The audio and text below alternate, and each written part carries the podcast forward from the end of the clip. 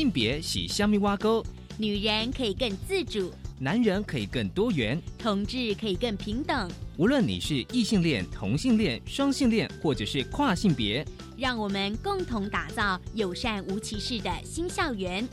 最没有尺度的声音，就在性别教育 Easy Go。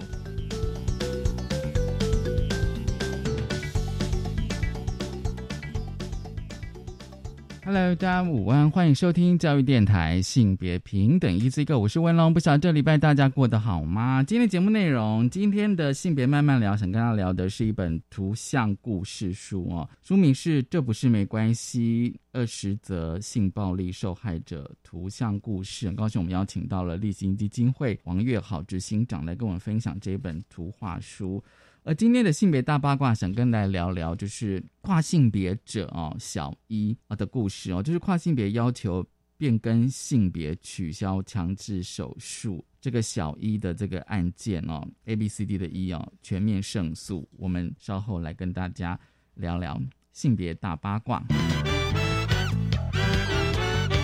性别大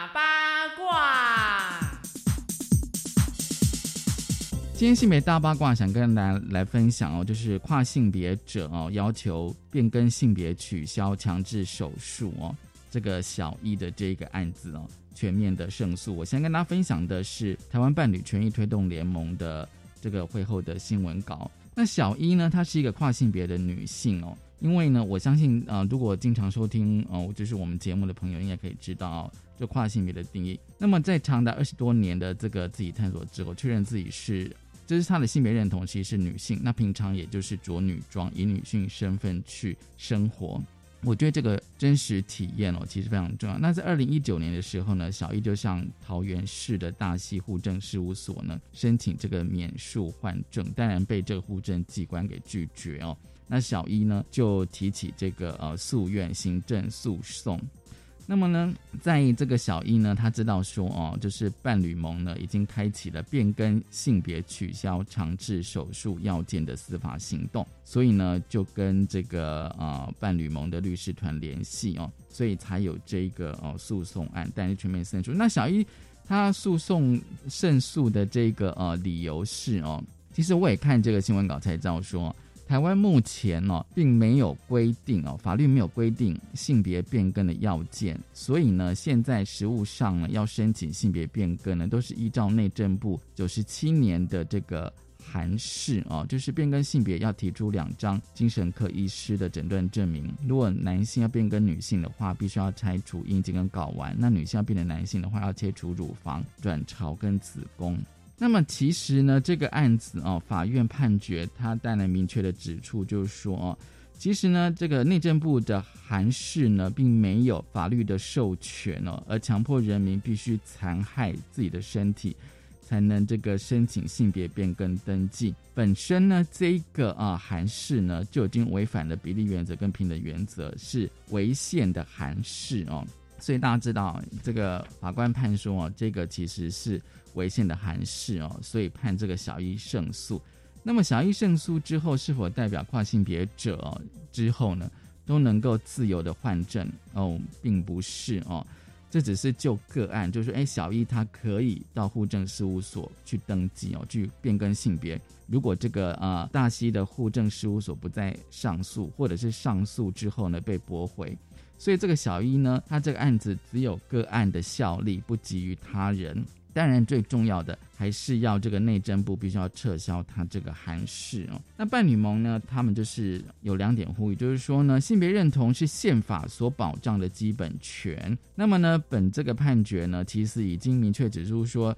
内政部的这个行政函释呢，已经违宪了，已经违宪了。所以呢，呼吁内政部应该立即撤销。那伴侣盟呢？我觉得还蛮有行动，就是说他们在去年呢已经着手研拟民间版的性别登记与变更法的草案。那么未来在推动立法的过程呢，也希望大家可以给予支持跟建议。那当然就是说啊，这个案子虽然成功哦，但是呢，只是开启了社会认识跨性别的第一步啊。因为有时候这样新闻出来的话，一定有些人会有一些哦。比较不同的意见哦，甚至可能各种的偏见啊，甚至仇恨都有哦。所以呢，伴侣盟认为说，在立法的过程当中，还是要持续深化学校跟公众教育哦。跨性别议题当然是我们持续的关注。这是今天开始跟大家分享的性别大八卦，稍回来性别慢慢聊。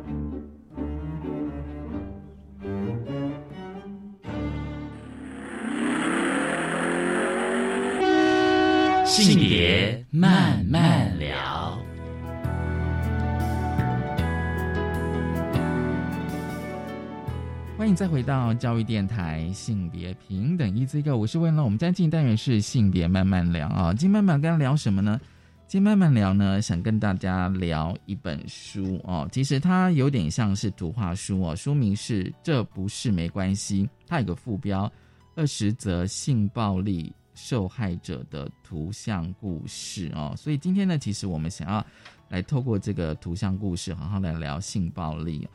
很高兴呢，我们邀请到立新基金会的执行长王月豪，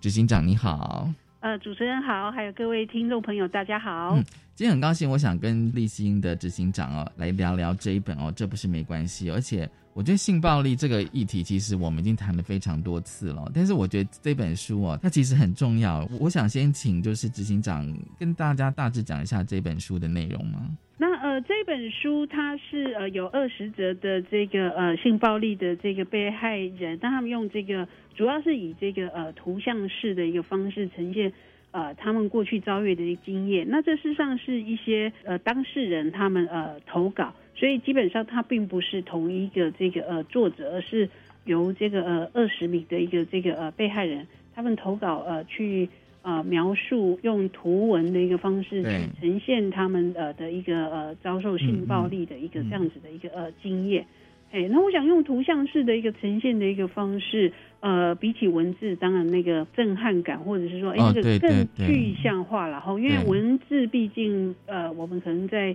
文字的一些呃阅读，还有就是你的这个理解，那跟其这种呃这个图像啊，图像包括可能呃那个情境，或者是被害人的这些呃情绪表情这个部分，我想它是一个更具象、更立体的，所以我想那个冲击可能也是大的。对对对，没错。因为其实像我自己读的时候，因为我以前还是习惯读一些，比如说可能幸存者的文字的经验叙述哦，是用文字的。那用图像的话，我觉得它有个特别的地方，是因为它是二十个故事，而且每一个故事都是蛮短的，甚至只有两三页。呃，它具象，但是它也让你有一些想象的，就是你看完之后，我觉得会回想很多事情，因为它是图像，它同时具象，但是它同时又会刺激你去思考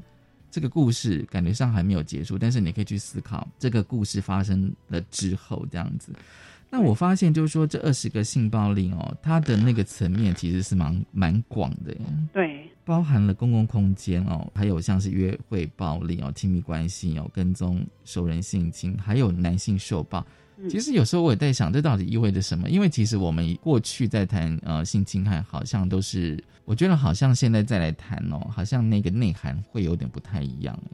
哎，这个其实它真的就是呈现我们性暴力的这个呃多元的样态哦。比如说，我们过去可能会觉得说，哎，就是女性会被害啊，但是在这里事实上也不少则是啊男性的一个被害人。而台湾现在的状况，其实也是让我很讶异的是，这两年我们的那个呃性侵案的被害人也将呃百分之十九是男性。嗯哦，我想我自己在这个领域二三十年了，我看二十年前我看到的数字。大概是百分之三、百分之五，然后这两年就激增到百分之十九，所以是也是让我蛮讶异的。但是某种程度，事实上这可能也也反映了因为其实以我们的经验来讲，确实就是说，哎，可能过去的男性被害人他们要去求助，比起女性，对啊，事实上可能是更为的一个困难。对哦，那呃，所以一个是呃，男性被害人在这个图呃这本故在这个绘本里面，哦，事实上呃有呈现这样的问题。然后另外一个就是说，从这种呃陌生人的公共空间的一个这种性骚扰，到非常呃呃关系亲密的这个呃男女朋友，哦，然后或者说那形式上是从这种咸猪手。到就是性暴力的，对对对对，夹杂着暴力的一个这样的一个性侵害，所以事实上，他从关系的面向，然后呃，从他暴力的这个形态，都是非常的一个呃多元。那其实这二十则图文里面，嗯，它基本上都是集中在他受害的这个历程，哈，它比较不像可能说，哎，对于我们对于这个被害人他的。这个呃基基础的这个呃样貌，或者是他之后影响，其实他都没有描述太多，他几乎就是集中在那个事件的一个这个呃历程。对，那我觉得这个部分也某种程度，我在像我在读的时候，我会想说，哇，如果是是我们就是发生在那个情境，对，不管你是呃被害的当事人，或者是你可能是一个呃旁观者，比如说这个公车，如果你看到了，那你会是怎么样子的一种？感受或者是去反应的，所以我觉得那个图文是让我们可以有更多的这种投射或者是想象。因为我自己在读的时候，我就突然就有一个想法，你知道吗？就是说，哎，难道这个是呃，多数的女性还有一些男性他们在日常生活中会遇到的事情？因为有些那个情境其实就是让你觉得说，哎，是很怎么讲，很平常的、很日常的，可是它事情它就是会发生，就说你根本就没有。预料到说连这样子的情况，比如说你可能走在街上，就是有人会来骚扰你的这种状况，嗯，就是因为它实在太日常了，日常到好像很多人都觉得没办法去相信，嗯，会变成这样子，对，所以我自己在读的时候，就说就像刚执行长你讲的说，它是一个受害的历程，那这个历程，我觉得它其实在反映，就是说在日常生活当中。就是呃，多数的女性，还有一些部分男性，他会遇到的一些呃骚扰，甚至被侵害的状况。呃，其实就是性暴力。刚才提到是说，哎，他的这个多元的样态，因为当然，也许有的人的观念，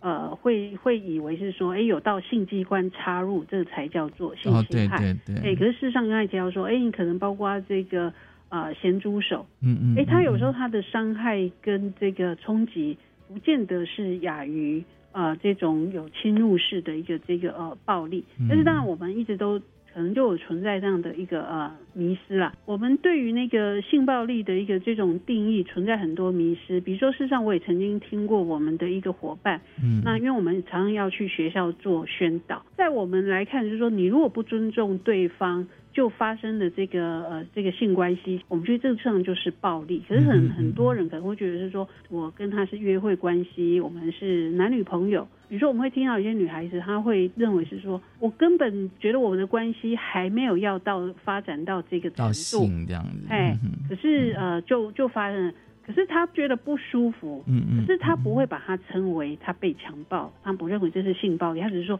那个是一个很不舒服、很不愉快的一个这个性经验，只是在我们来看，它其实就是啊，所以就是说，哎，可能他没有以为这个是这样，可是事实上他的一些身心的反应，事实上是跟我们的这个呃呃被害人事实上是一样的。那也有过一次，我们有伙伴他是去男校，那我们也是去说明，事实上要尊重对方。然后事实上有一个男生，他在下课之后跑就跑去跟我们的这个讲师是说。老师，你听你讲了以后，我才知道说，哇，原来之前我对我女朋友做这件事情，原来就叫做性侵害。那他他自己就是去反省，就是说，因为其实可能真的特别我们的社会文化里面，嗯，就是说，尤其是对于我不知道，就是有些男生可能接受到的讯息，就像说，哎，我我们听到说，男生啊，女生。都是会那个矜持啊，哈，哦对，爱加 gay say 的啊，然后觉得说啊，女生 say no 其实是 yes，啊，或者他们会觉得说啊，男性就是要强势一点，所以所以就是说，哎，在可能有些的男性，他他是遵照我们的社会文化的脚本，所以他不知道他做的这件事情，事实上他就是性性性暴力，嗯嗯，哎，那那等到那个呃呃，事实上有一些的女生，她也她也不敢去反映啊、嗯去让人说，嗯哎、我觉得这个呃过程跟经验我是不舒服的，嗯，啊，所以以会双方都在不知情的一个这个状况下，可是都有一个呃不愉快，可能是一个不愉快的一个这样的一个呃性性经验，嗯所以这个跟我们社会文化的脚本是也有很大的一个关系。而且我觉得会不会就是在亲密关系里面反而有更多的迷思，就是说我们两个人一定在亲密关系，好像什么事情应该都不需要事先经过。哦，双方沟通同意，那我就可以做。其实刚刚执行长你讲那个故事哈、跟这一本呃图文书的第十一则、嗯第十一个故事其实是蛮像的。嗯对，因为第十一个故事，第十一个故事其实它也是在讲一个亲密关系嘛。可是这个女生的男朋友对她有肢体的暴力哦，然后甚至有一些哦呃，比如说呃，就是有点，我觉得应该算是有点强制的性行为吧。是，嗯嗯嗯，就像说，我们可能有一些有一些人的一个这个观念，就会觉得说，哎，如果我们已经就是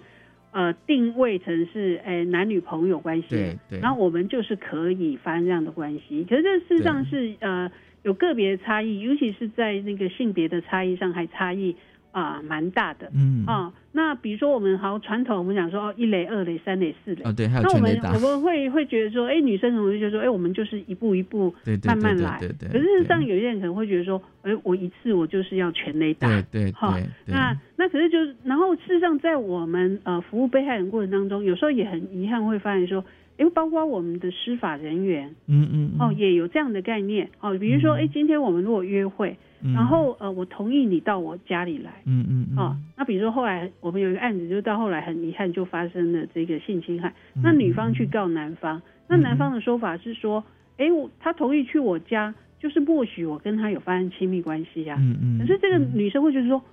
我我只是同意你来我家，我没有要跟你发生关系。然后那个法官他也问是说，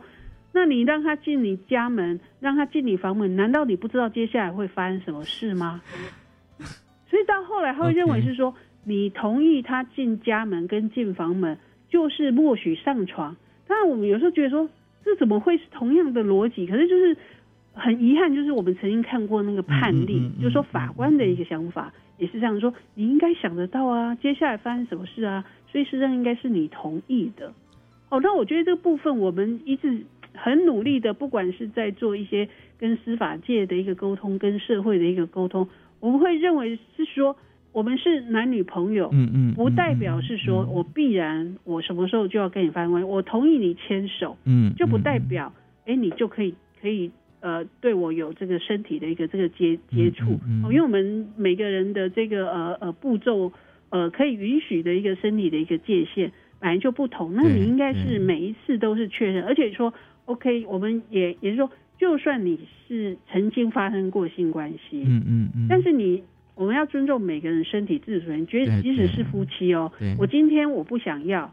我我就说，哎，我不想要，你不能说，嗯哎，你是我老婆，不行，你就是一定你一定就是要同意这样子对对，嗯哎，所以事实上，我们目前的法令也已经是去修正，是说，即使你是夫妻关系，那你还是要征得对方的同意。这里很重要，就是要尊重每一个人的身体自主权。嗯，所以，如果即使是夫妻，你用强迫的一个方式，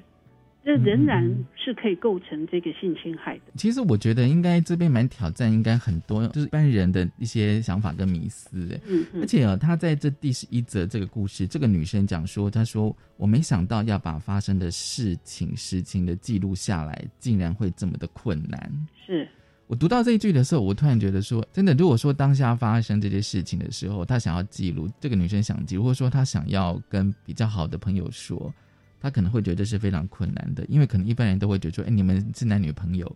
应该也还好吧，等等之类的。嗯，对对。而且，因为我们的社会真的就是很容易就是检讨被害人啊，哦会说，哎是你做了什么哦事情，不然他为什么会这样子对你？嗯哎、所以为什么我们的被害人呃常常是不敢说？因为通常我们都还是会都先呃检讨自己，因为我们不检讨自己，别人也会先检讨我们。嗯所以为什么他会提到是说，原来说出来这件事情那么的困难？对对，因为一个部分是，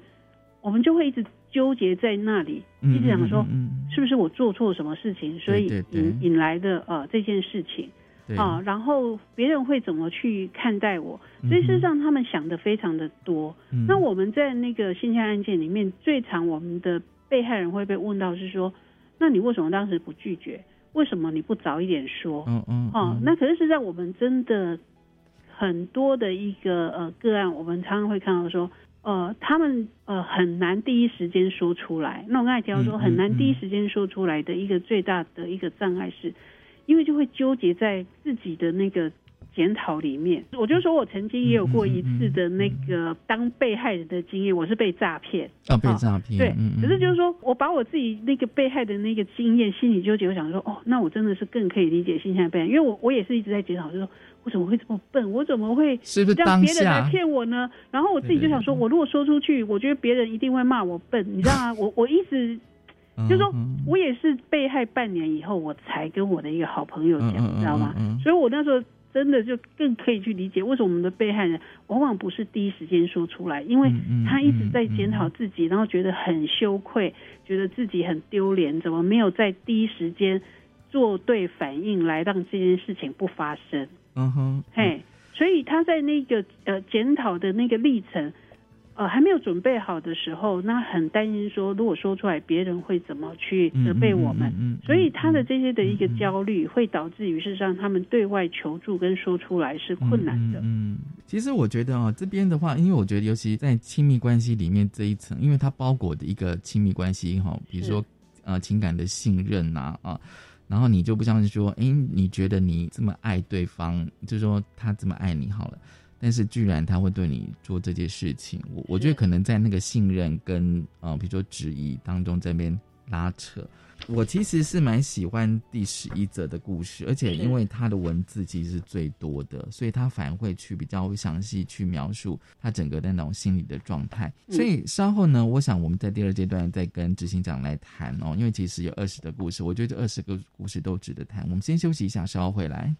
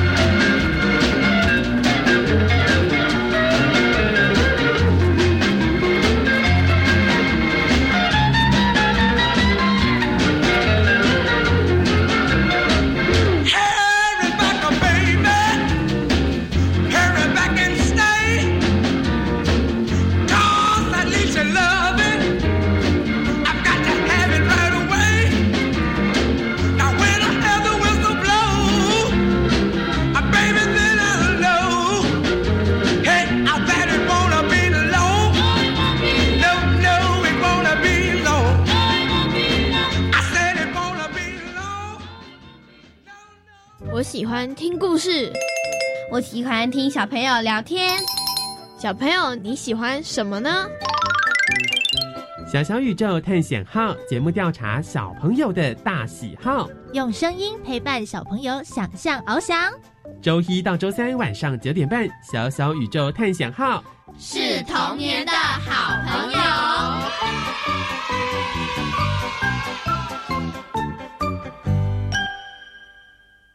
爸爸，赶快一起来读书了啦！好，我马上来哦。哎，我跟你讲。我书架上合适的书跟小孩都读完了，该怎么办呢？我告诉你，教育部有很多亲子共读手册，放在国民中小学新生阅读推广计划的网站，欢迎随时下载，保证好书读不完。为爱阅读亲子共读手册，今年特别制作有声电子书，鼓励更多家长和孩子一起加入阅读行列，成为爱书人。以上广告由教育部提供。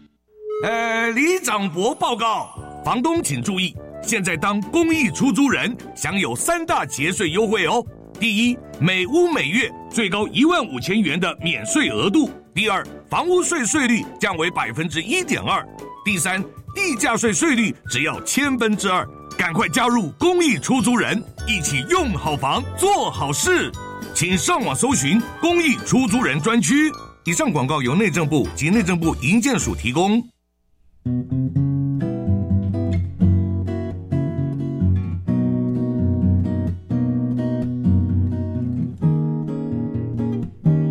是苏命苏米恩，你现在收听的是教育电台。Open your mind，就爱教育电台。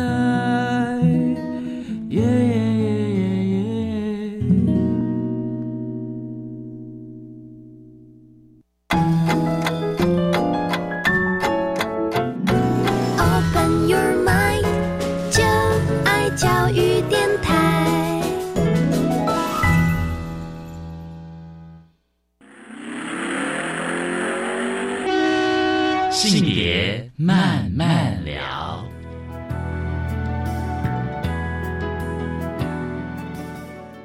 欢迎再回到教育电台性别平等一字个，我是问了。我们现在进单元是性别慢慢聊，今天慢慢聊跟大家聊的是一本图文书，这不是没关系。二十则性暴力受害者的图像故事，很高兴我们邀请到的来宾呢是立新基金会的执行长王月豪，王执行长哦。其实这个阶段我们继续来跟执行长分享哦，这里面的故事有二十则哦。我觉得有些故事真的是还蛮典型的，比如说像第七个故事哦，第七故事它是讲他九岁、十二岁跟十六岁的呃一些经历。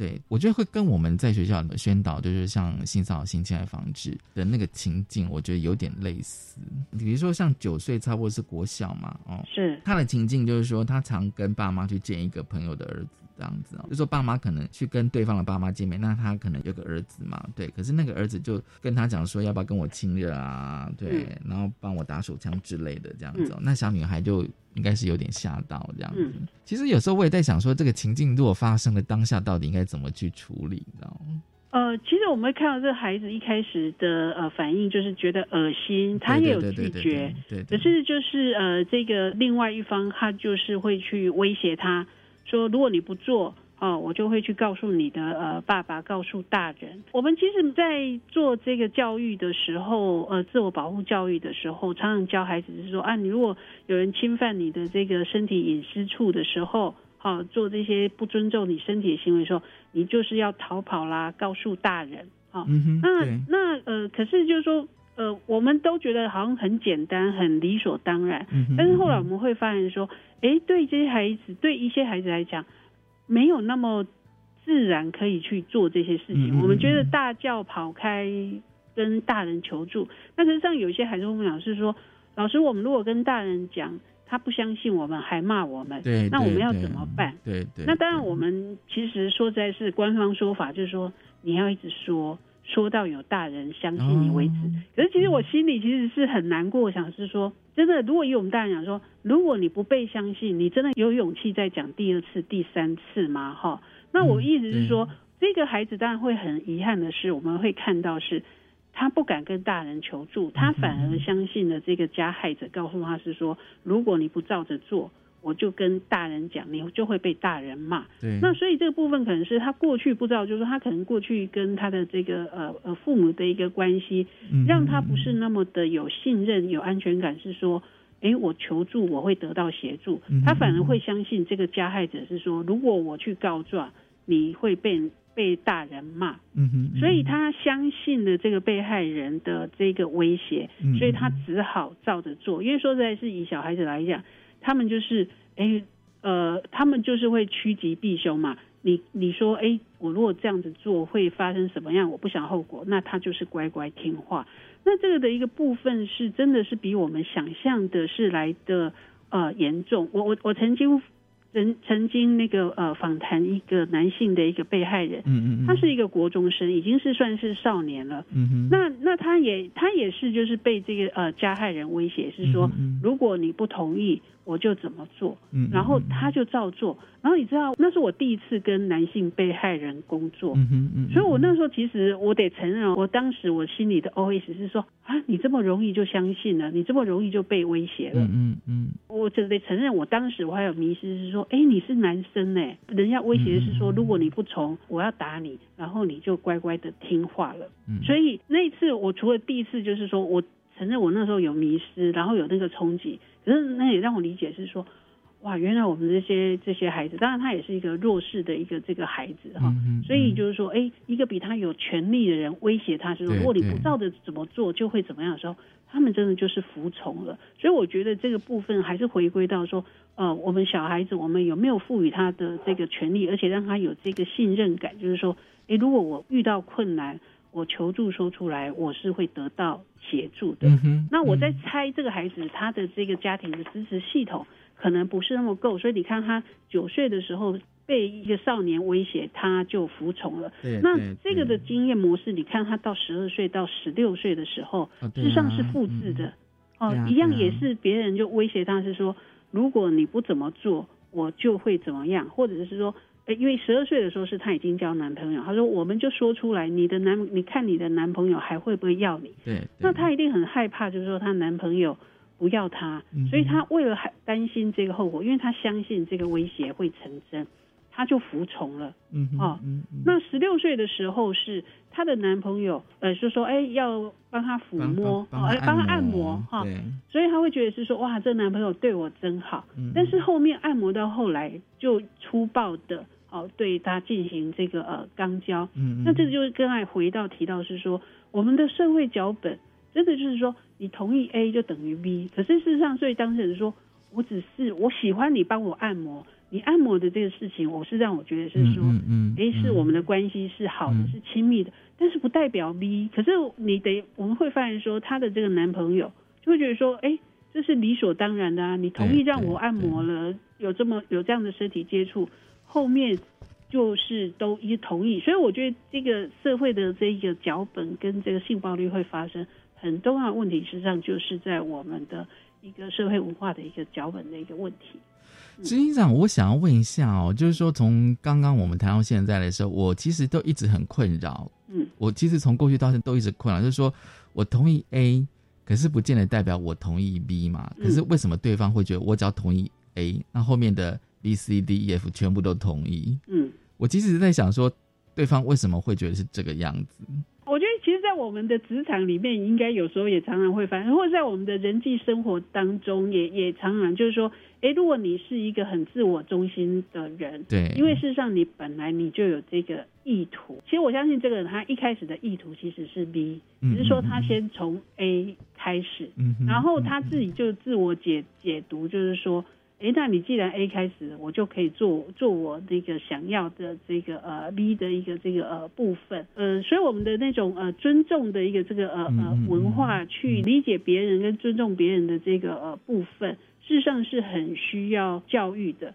现在在推广一个这个有关于心动性自主权的时候，我们常常有一个这个呃动画，哎，比如说你喝茶，哎，我好意，我们会觉得说，啊，请你喝茶，这是一件好事。对。可是今天如果说我后来我。因为什么缘故？我说，哎，我我不要了。那事实上，很多人会觉得说，哎，刚才你说要了，你给我喝。可是对我讲是说，你虽然前面要，但是如果后面不要，我们还是要去尊重他。对对。那或者是说，你泡茶泡到一半，哎，对方睡着了，可是当然有些人说，哎，我我已经为你泡好了，怎么可以不喝？然后你难道你要去强灌他吗？因为事实上，对我们来讲，会觉得是说我前面答应同意同意你。可是你真正要去做的时候，你还是回到他现在的这个呃状况状态。对对。可是很多人就会去抓，是说，哎，前面你说你要啊，但是就是说，哎，对我们来讲说，真正的一个尊重是是全程的尊重。哦，全程的。对，所以不是说你一开始，然后一开始也许某些情境他同意，就像我刚说，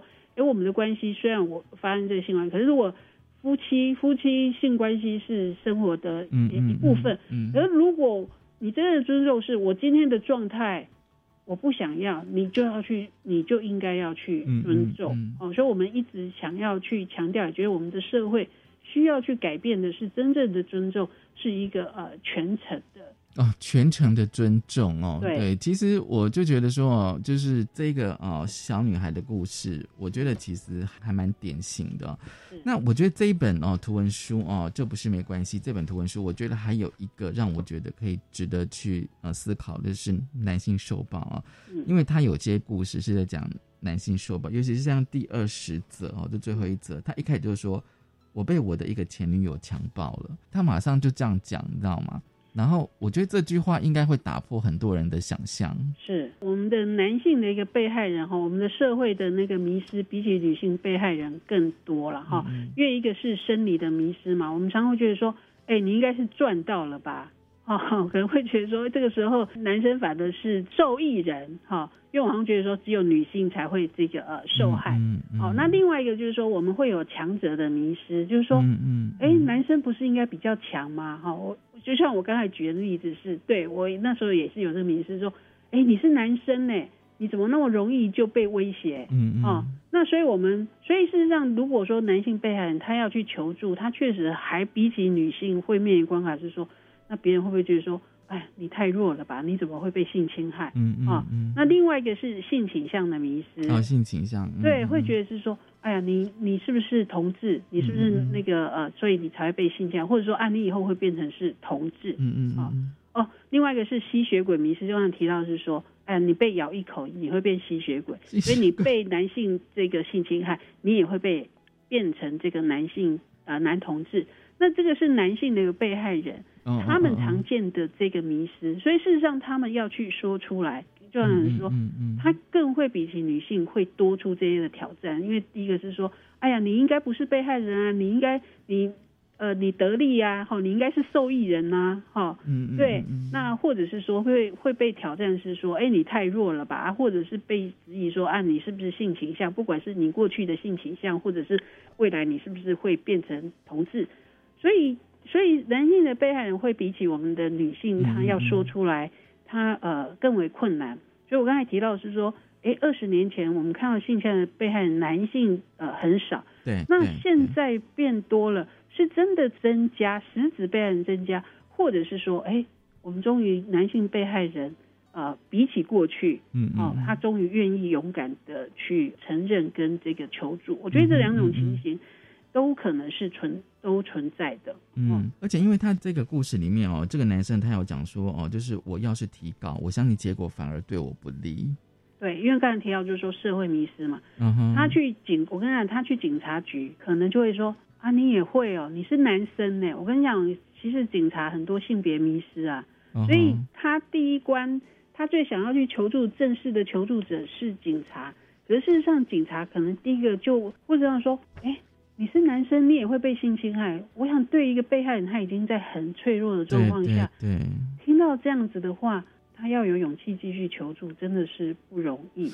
所以只好向立新求助了。对，所以有时候会需要我们专业人员，就是说，因为专业人员我们对他们的状况会更理解，所以那个陪同跟陪伴，哦，会对啊。那如果如果没有专业人员陪同，就好像说。真的就是一般的人，他可能也许只是跟他的朋友寻求支持跟协助，或者是我说刚才说，呃，警察。那你看这些风凉话，那个真的是对于他们这种脆弱的一个这个状态，真的就是二度的一个。哦，对，应该算是二度，甚至是三度这样子。他这个故事也是在讲那个亲密关系里面哦。对。对哦，等于算是也是亲密关系的暴力这样子、哦。那所当然，以这确实也是要打破迷失了哈。对对当然就是说，我们看到很多新闻的恐怖情人，大部分是男对女，对但是确实也会有少部分案例是呃女对男。女对哦所以你看这个女生，她对于这个呃男生。她呃不只是性暴力啦、威胁自杀啦这些的各种恐怖情人的手段，其实都有。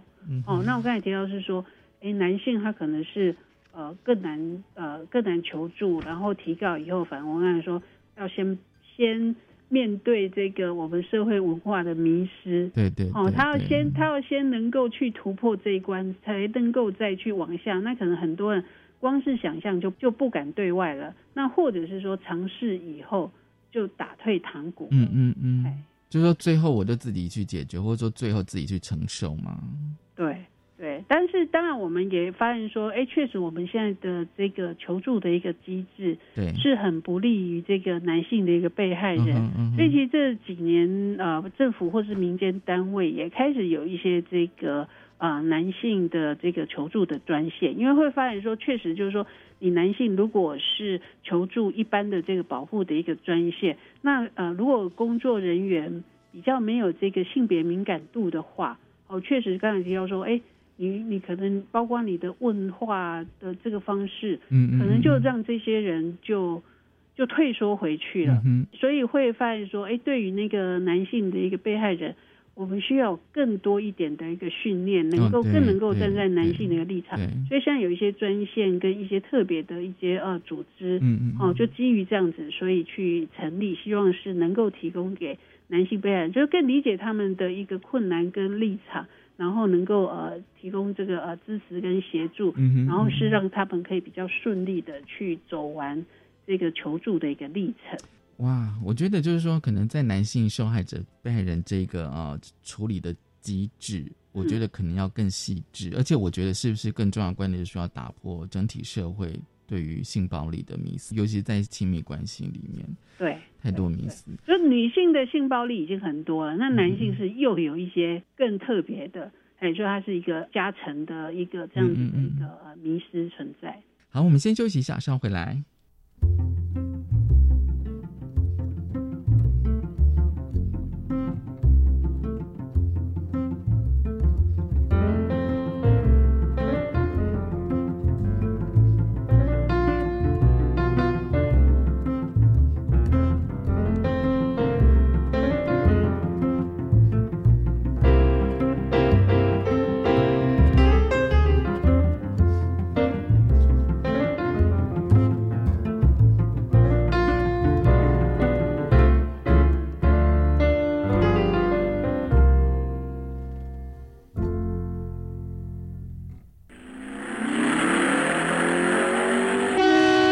性别慢慢聊。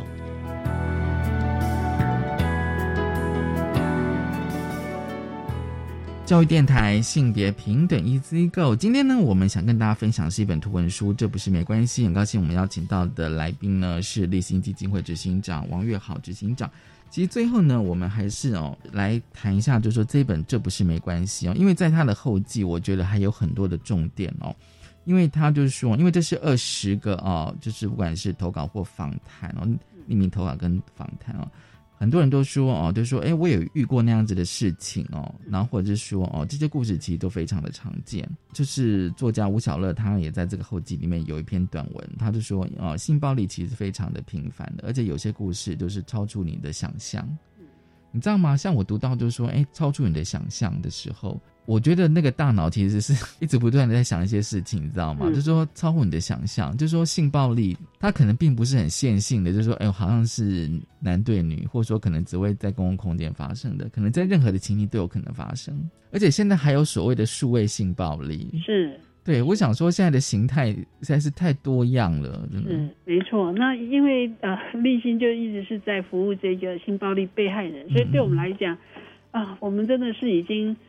听听到，就是觉得说真的是各式各样的哦，就像说从这个呃陌生人公共场所的，那到那个呃亲如，就是这个呃家庭关系乱伦，嗯嗯哦，这种很严重的，或者是这种重复发生的各种的一个这种暴力，事实上，呃，真的就是每天在上演跟发生着哈。那呃，所以这个的一个呃部分，呃，对我们来讲就会发现说，以过去我们立心当然除了服务被害人，我们更想要做的是防治工作，就希望这样事情不要发生。因为说实在是，我们后面在投入更多的呃社工跟心理咨商做这些创伤复原的，印象很深刻。我有一个个案，他讲是说。就算我们有这些的一个这样子的一个专业的一个这个协助，可他会觉得说，哎，后背婉转哈，就是说他在心理上永远就是有一个阴影。虽然我们很努力的希望是能够带领他们走出这个创伤，恢复正常，可是再怎么样子，那个心理的阴影都是都是在的哈。所以，所以我们会认为是说，哎，真的是很多时候不是就是说，哎，教导。这些呃呃孩子，就是说你怎么自我保护？因为就像刚才提到，是说很多的时候，被害人他自己就是很常常就是呃很脆弱的，嗯嗯哦，他本来他的状态可能就是脆弱，就造成他容易成为被害人。嗯，然后再就是他受了这个伤害以后，他也很脆弱，所以事实上他要去求助，然后我们的社会又不是那么的理解跟支持，所以呃事实上他们常常是。呃，很困难去得到他们所需要的一个服务，所以事实上，那个旁观者，我们会称为是重要他人。所以立信重要他人，我们立信有一直在推是说，哎，希望我们可以成为这些幸存者的这个重要他人。但是重要他人，我们很重要一个是倾听，好，倾听就是去听他的经验。那因为我们过去就发现太多的时候，就是说，哎，孩子说出来的时候是不被相信的，嗯嗯嗯，啊，所以我们会觉得说，哎，你倾听，因为。当然，我们基本假设是，应该不太会有人去谎称说自己被被性侵被性侵哈，因为被性侵就是说会带来什么好处？你事实上到后来，事实上可能被异样眼光带来的这个问题跟困扰比较多，所以我们基本上我们会就是说，哎，不会有人哈，当然不是百分之百了哈。另外，所以基本上我们都会希望说，就是先倾听跟支持，然后另外一个部分刚才提到说，被害人他要主动去求助。是很困难的，对。所以如果说，哎，我们有这个敏感度，能够去主动去观察一些的这些呃迹象啊，比如像小孩子，哎，他可能过去很活泼，突然变得非常的安静啊，那就是有一些很异样的。那这个部分当然不是说，哎，只要他有异样就是信息。可我意思说，这个孩子他有一个有别异常的时候，你可能去主动跟关心，去了解是说。哎，发生了什么事？你为什么现在变成是这个样子呢？嗯，那事实上，有时候你的主动的关心跟这，可能就让他能够说出来。就是说，你你要他们很主动的，事实上是有时候是困难的。那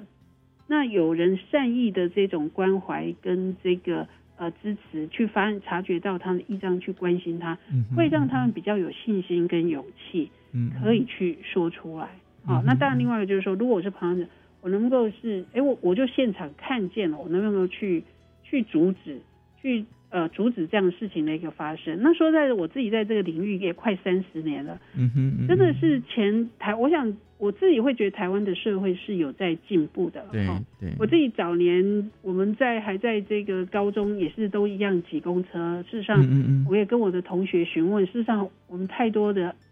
太多的同学都有遇，都曾经遇过这对公车的这个呃性骚扰。嗯嗯。那呃，可是以前我们就是都是都是用很退缩的方式，很被动的方式，很消极啊，就只能躲啊，哈，用书包挡啊。可是我们都不太敢做什么。那呃，可是现在我发现说，哎，像我们这个台湾那个呃公车，事实上是有 SOP 的，嗯哼，哦，就是说，如果今天，但当然现在已经有科技帮助了，不管是有那个呃监视器，或者是有这个呃呃求助求助铃，都可以让我们的被害人是可以更方便就可以去寻求帮助。至少我知道大台北地区的公车，它的 SOP 是说，哎，如果说哎车上有乘客。就是说，哎，他在公车遇到性骚扰，基本上公车司机是要把车整台车开到警察局、派出所去。嗯嗯嗯哎，那这个的一个部分，你就会发现说，哎，这个 SOP 已经建立起来，就是让我们的被害人会知道是说，哎，我是受害者，那我是要被帮助的，而且这个公车，就说他们就是会有他的一个呃标准的一个这个处理的一个呃程序。那我那我觉得其实这个进步就很好。我想至少在陌生人啦或者公共场所的这个处理的方式，会觉得说，哎，已经是建立起这个 SOP，那这会有助于就是说，哎，被害人会很清楚是说，哎，我是被害人，有得到协助的。嗯嗯。那我觉得这个正向的一个经验，我相信对那个被害人，呃，就是对，当然遇到事情绝对是不舒服，可是事实上如果有得到好的一个处理，他就比较不会成为一个创伤的一个这个经验，哦就说你会对于这个世界仍然是安全的，嗯事实上是你有这个。还是有仍然有安全感。嗯那我常常在服务被害人的时候，我大概觉得最最最大的伤害是我求助我还得不到帮助，而且甚至可能被责怪，那个的伤害更大。我觉得对，会远比他的被性侵这件事情还要更大，因为那个更大是说，其实我们每个人终其一生，我们都会受到伤害。可是如果我受到伤害，我有得到帮助。就像我的疾病有得到治疗，嗯嗯，那事实上那个可能也会是我们很一个呃人生的一个这个经验。可是基本上我对这个世界仍然是信任的，仍然是有安全感。可是如果没有得到帮助的时候，那个对世界的信任跟这个安全感破灭跟瓦解，那个伤害事实上是更大的。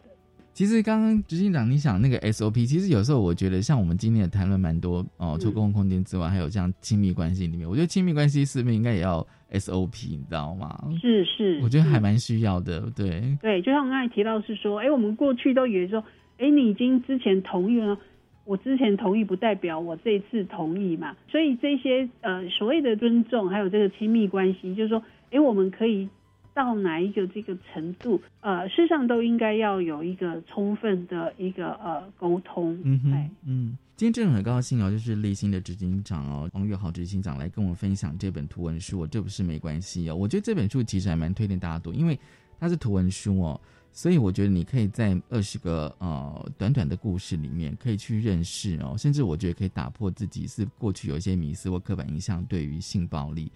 这个议题哦。真的很高兴执行长。你来跟我们分享，这不是没关系。谢谢执行长，谢谢。那我也想想一个小小提醒，就是读这本书，我会希望是说，哎，它也许可能也会引发你一些呃一些呃相似或者是负面的一个经验。哦，对，所以希望也是可以，你可以找一个这个朋友跟伙伴。哦，可以在看完之后，可以有一些简单的一个啊分享。嗯、那不是看完以后，然后也许引发一些反应，是闷在自己的一个心里的。嗯嗯嗯，是这个还蛮重要的。对，哦，对对，谢谢执行长来跟我们分享这本《这不是没关系》，谢谢。好，谢谢大家，拜拜。谢谢大家收听今天的新媒体的一字歌，拜拜。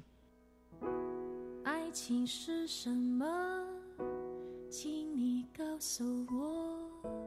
到底爱情是浪漫还是折磨？两个人的承诺带来了什么结果？会难过，可能世界真的转得太快，让人忘了什么是等待和忍耐。可是当你对我有所怀疑，证明爱情